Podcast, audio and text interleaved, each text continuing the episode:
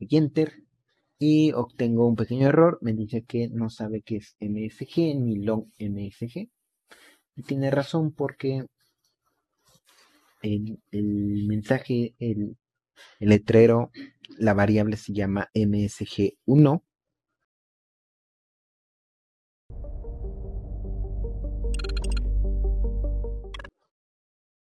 Bienvenidos a un episodio más del curso de ensamblador X86. El día de hoy vamos a hablar un poco de las instrucciones booleanas. Hasta ahora solamente hemos realizado instrucciones de instrucciones de tipo aritméticos y e instrucciones de comparación.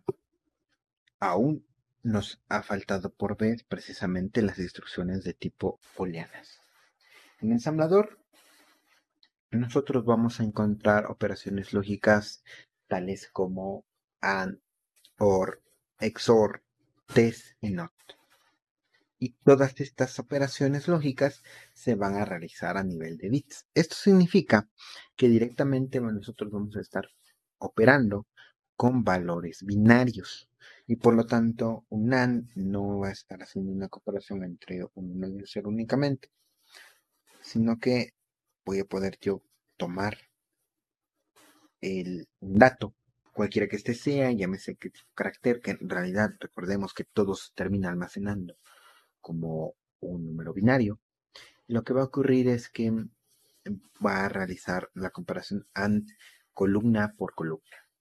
Entonces, voy a mencionar pues, en este primer capítulo, en esta primera parte, en lo que respecta al AND por lo tanto, en el caso de la AND, nosotros podemos ver que para utilizar esta instrucción simplemente necesitamos invocar a la instrucción AND, esas tres letras AND, y los dos datos con los que vamos a realizar nuestra operación lógica. Si yo tomo un 5 y un 3 almacenados en AL y BL, directamente al pasarlo por la operación AND, yo obtendré un 1. Esto se debe más, que nada porque al momento de hacer la operación lógica, columna por columna, nos daremos cuenta de que única y exclusivamente en la primera columna encontraremos dos unos y en el resto encontraremos unos y ceros de manera dispar. Por lo tanto, el resultado será un 1.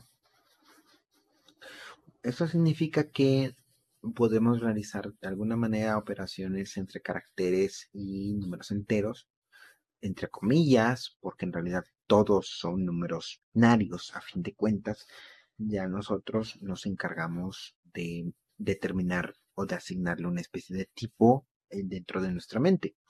Entonces, si nos vamos rápidamente a la parte de la instrucción OR, nos daremos cuenta de que pasa exactamente lo mismo nosotros colocamos la palabra OR o el código de operación OR y nuestros dos operandos destino y fuente. En este otro ejemplo, nosotros tenemos un valor 5 almacenado en AL y un valor 3 almacenado en BL. Nosotros nos daremos cuenta que el resultado después de aplicar la operación de OR es un 7. Esto es porque el OR con que uno de los dos datos sea 1, el resultado será 1. Por lo tanto, si nos damos cuenta, en el caso del 5 y el 3, en automático con que en alguno de, de, las columnas tengamos un 1, que son las tres primeras columnas, el resultado por lo tanto tendrá un 1 en esas tres primeras columnas, haciendo alusión a un 7. Y lo mismo ocurrirá con el caso concreto de la operación XOR. En el caso del XOR, para simplificarlo un poco, podríamos decir que si tenemos dos unos o si tenemos dos ceros, el resultado será un cero. Pero si uno de los dos datos es distinto, o sea, tenemos un 0 y un 1 o un 1 y un 0, el resultado será 1.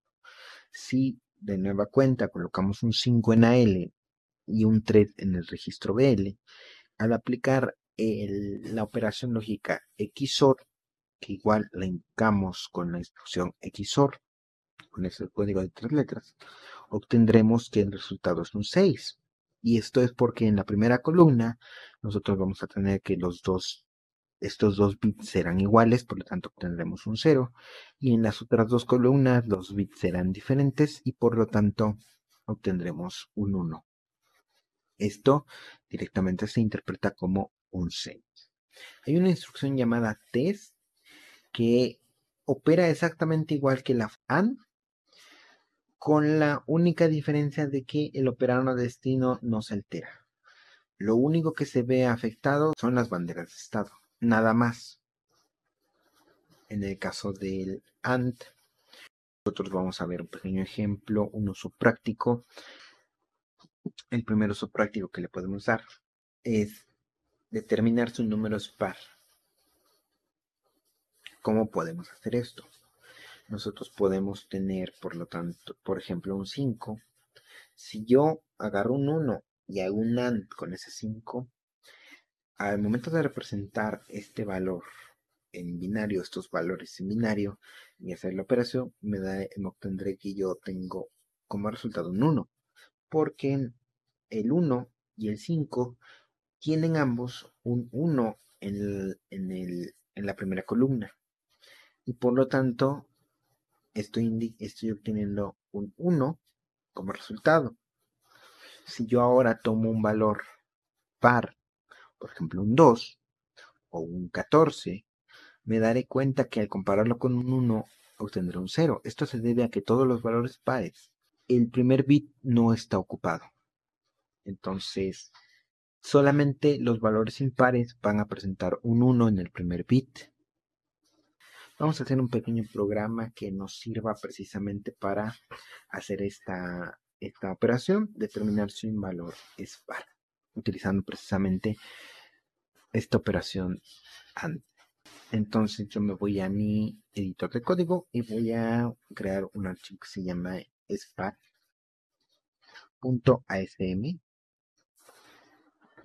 y lo voy a guardar en mi carpeta donde tengo el resto de los programas. En este caso voy a requerir un par de letreros, uno que diga o un par de mensajes, uno que diga el valor es par y otro que diga el valor no, el valor es impar. Entonces voy a crear la sección de datos, section.data. Voy a crear un mensaje. Colocar msg 1 voy a almacenar cada uno de los datos en un byte, por lo tanto utilizo db. Por lo tanto, ahora coloco mi mensaje y escribo es par seguido de 0xa, 0xd. Esto que me sirve como salto del. Por lo tanto, tengo msg db espacio entre comillas dobles es par, 0xa, 0xd. Ahora tengo que obtener la longitud. Le voy a poner long msg1 constante. Pueden ustedes colocar el nombre que ustedes quieran. En este caso, este es el nombre que a mí me gusta más colocar.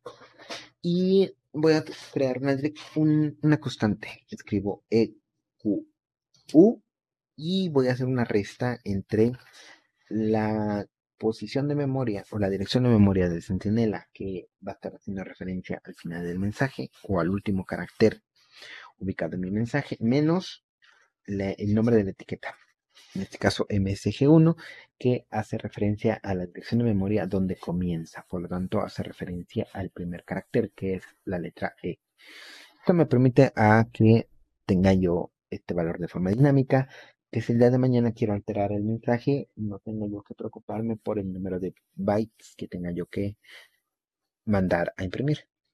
Voy a hacer exactamente el mismo proceso para colocar mi mensaje 2. Escribo msg2 db es impar, entre comillas dobles, seguidos de una coma, un 0 quizá, coma 0xd.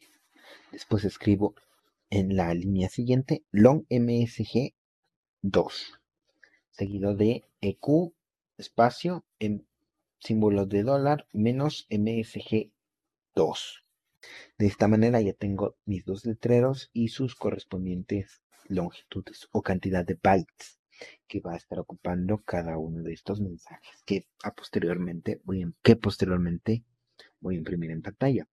Ahora voy a crear mi sección de código. Escribo section.text. Escribo entonces global y un bajo start y después escribo yo mi etiqueta guion bajo start después de esta etiqueta ya puedo directamente colocar mi código sin ningún problema. Voy a colocar en mi registro AL voy a poner AL el valor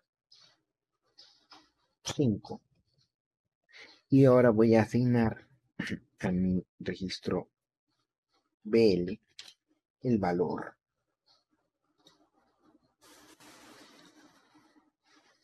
uno. Y ahora paso a hacer la comparación lógica. Escribo la, la palabra reservada o el código de instrucción AND seguido de AL seguido de BL el resultado de esta comparación lógica será almacenado en AL Por lo tanto, ahora lo que tengo que hacer es determinar mediante un salto cuál de los dos mensajes voy a imprimir en pantalla. Recordemos que lo que estoy buscando, si el dato es par, el resultado será cero. Por lo tanto, la bandera de cero se activará. Por lo tanto, voy a utilizar el salto JZ. Saltará si la condición o si la bandera de 0 es 1. Y, esto me permitirá ir a la etiqueta de código SPAR. En esa etiqueta de código yo voy a etiqueta de código SPAR dos puntos. Yo voy a colocar precisamente mi impresión en pantalla del mensaje de que el valor fue par. De lo contrario, yo imprimiré en pantalla el mensaje de que el número no es par. Por lo tanto, voy a colocar después de mi salto condicional JZ es par, voy a colocar precisamente las instrucciones para imprimir en pantalla el mensaje de que el valor es impar. Por lo tanto, voy a colocar en el registro EAX un 4. Después escribiré move IBX un 1. De ahí move SX el nombre de mi mensaje que es mensaje 2 MSG2 y precisamente dice es impar que es lo que me interesa imprimir en esta situación. Y ahora voy a imprimir move edx long msg2 de esta manera se verá en pantalla el mensaje de es impar ahora después de la etiqueta es par haré exactamente lo mismo con la única diferencia de que en SX ahora colocaré MSG y en EDX colocaré MSG, long MSG. De esta forma colocaré en pantalla el mensaje que dice SPAR. Ahora, para evitar que se impriman los dos mensajes al mismo tiempo que se imprime el mensaje 2 y después del mensaje 1, debo de utilizar un salto incondicional. Justamente después de la impresión del mensaje 2, le debo de decir salta a la etiqueta salir, utilizando precisamente un salto incondicional que no va a evaluar nada, ninguna condicional, y directamente se va a ir a la etiqueta salir. La etiqueta salir la voy a colocar justamente después de la impresión de MSG. Coloco aquí salir y aquí lo único que voy a hacer es indicar al sistema operativo que mi programa terminó con éxito. Coloco entonces move EAX con 1 y move EBX con 0. Y posteriormente hago mi llamada a mi interrupción 0x80, que por cierto había olvidado al momento de mandar imprimir en pantalla. Entonces, aquí voy a agregar mi interrupción de software Aquí también agrego mi interrupción de software. recordando que necesito cinco líneas de código para imprimir en pantalla. En X especifico que voy a escribir colocando un 4. En NBX especifico que voy a, escribir en la pantalla. En SX especifico de dónde voy a tomar los valores para imprimirlos en pantalla. En EDX especifico cuántos bytes voy a imprimir en pantalla. Por último, hago la llamada al sistema operativo mediante una interrupción de software. De esta forma, ya he terminado mi programa. Recordando que en dado caso de que la instrucción 17 que contiene el JZ SPAR, o sea, jump zero, lo que quiere decir que solamente va a saltar si la bandera de, cero se ha activado. En dado caso de que no fuese así el caso, de que el resultado no fuese cero, el programa hará de cuenta que nunca hizo esta pregunta y continuará con la línea 18, 19, que es precisamente donde se imprime en pantalla que es impar. ¿Ok? Vamos a ver si este programa funciona según lo esperado. Entonces yo voy a mi terminal y voy a ensamblar. Escribo entonces NAS menos FLF, el nombre de mi archivo, el cual se llama spar.sm spar.sr. Doy enter y obtengo un pequeño error. Me dice que no sabe qué es MSG ni long MSG. Y tiene razón porque el, mensaje, el, el letrero, la variable se llama MSG1. Así que me voy a ir precisamente a la línea número 30 modifico esta línea para que quede como move sx, msg1 y en la línea 31 move edx, long msg1. Ahí está. Voy a volver a ensamblar y vemos que ya no tenemos ningún error. Ok, entonces ahora voy a ligar y para ligar voy a recurrir a la instrucción ld-m lf-i386 menos o, nombre de mi ejecutable, que le pondré también el nombre spar, sin extensión, seguido del nombre de mi archivo objeto, que es spar.o, el cual se creó en el momento en el que ejecuté la instrucción anterior, en el cual yo ensamblé. Presiono Enter y ahora paso a ejecutar mi código. Paso yo a ejecutar mi programa llamado SPAR utilizando punto diagonal seguido del nombre es par. Presiono Enter y me coloca en pantalla el letrero o el mensaje es impar. Esto porque el valor que está comparando es el 5 y el 5 efectivamente es impar. Ahora voy a colocar un 8. Voy a volver a realizar todo el proceso anterior. Voy a ensamblar. Voy a ligar y voy a ejecutar y podemos visualizar que ahora el programa nos imprime en la pantalla el texto SPAR. En el siguiente episodio, que también vamos a continuar hablando del mismo tema, vamos a ver otro pequeño ejercicio con respecto a lo que podemos hacer con la instrucción OR y vamos a visualizar la instrucción NOT también. Esto será todo por este episodio y los veo en el siguiente. Hasta luego. Descubre el ensamblador de una nueva forma, con problemas, ejercicios, código fuente, tablas, diagramas y mucho más.